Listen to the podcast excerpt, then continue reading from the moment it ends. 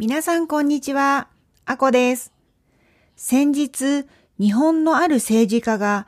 結婚式に補助金を出そうというようなことを SNS に投稿して大きな話題になっていました。これは少子化対策とかそういうことではなく、今、ウェディング業界が経営的に大変なので、それをサポートしようというのが目的みたいですね。あと、海外から日本に来て結婚式を挙げるカップルをサポートするというのもあるようです。まだ話題になっているので、ぜひツイッター、X ですね。まあ、ツイッターで結婚式補助金とかで検索してみてもらえればと思うのですが、いろんな視点からのいろんな意見があって面白かったです。コロナで打撃を受けたのはウェディング業界だけじゃないから、そこだけに補助金を出すのは不公平だ。とか、あと、最近結婚するカップルが結婚式にお金をかけなくなってきているのは自然な流れだから、補助金を使って無理やりその流れを変えようとする必要はない。とか、他にもいろいろ読みました。あ、ちなみに結婚式ってここで言う結婚式というのは、主に披露宴のことを指していると思います。日本では、教会や神社で結婚式をするカップルが多いですが、法律上というか、登録という意味では、その前後で役所で書類を提出するので、教会や神社での結婚式には法律的な意味はないんですね。それでその結婚式の後で披露宴をするというのが多い流れだと思います。結婚式の流行というか傾向で言うと、今から30年40年前は確かに結婚式はとても派手だったというイメージがあります。すごく大きい会場で親族も友達も会社の人もたくさん呼んでっていう感じですよね。私が結婚した15年前あたりは今ほど円安じゃなかったし、ハワイなどで結婚式をする人も多かったです。それで日本に帰国してから披露宴やパーティーをするんですよね。私自身は都内のレストランで結婚式、パーティーをしました。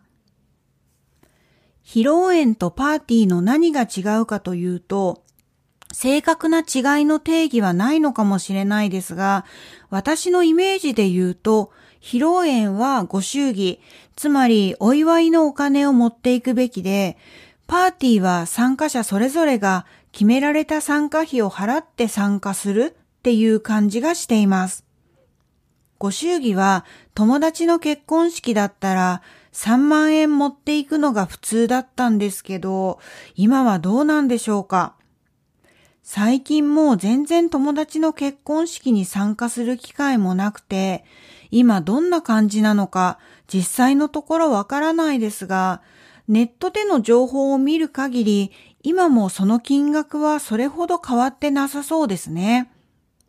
ちなみに偶数つまり割り切れる数は縁起が悪いからという理由で奇数の金額を持っていくというマナーがあるんですよね。だから1万円、3万円、5万円とかですね。このご祝儀が友達の負担になってしまうからという理由で披露宴をしないカップルも増えていると読みました。最近は結婚式や披露宴に出席する機会もほとんどない私ですが、前はよく友達の結婚式に参加させてもらっていました。いろいろな結婚式があって、いつもワクワクしてとても楽しかった記憶があります。でも、一回だけ結婚式でとても不思議な体験をしたことがあるんです。実は全く会ったことのない知らない人の結婚式披露宴に友達として参加したことがあるんです。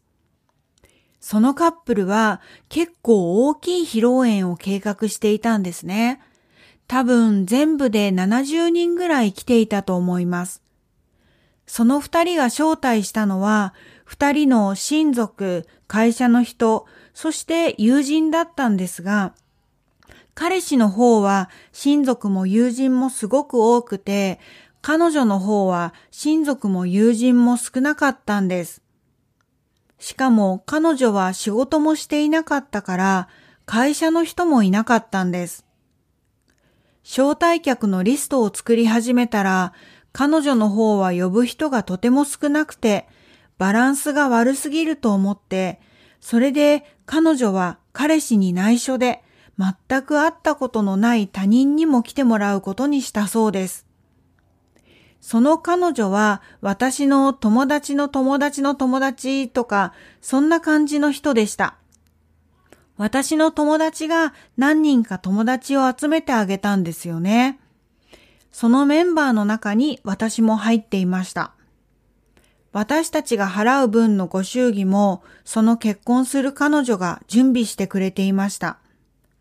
興味本位で参加したんですが、参加してよかったかなとか、あのカップルはその後どうしてるかなと、時々考えてます。私たちが参加したから、結果的に人数的にはまあまあバランスが取れていたけど、彼女は結婚式いい思い出になったかなとか、結婚式って何だろうとか考えちゃいました。いろんな意味で心に残りますね。結婚式。さあ、まとめ方がわからなくなりましたが。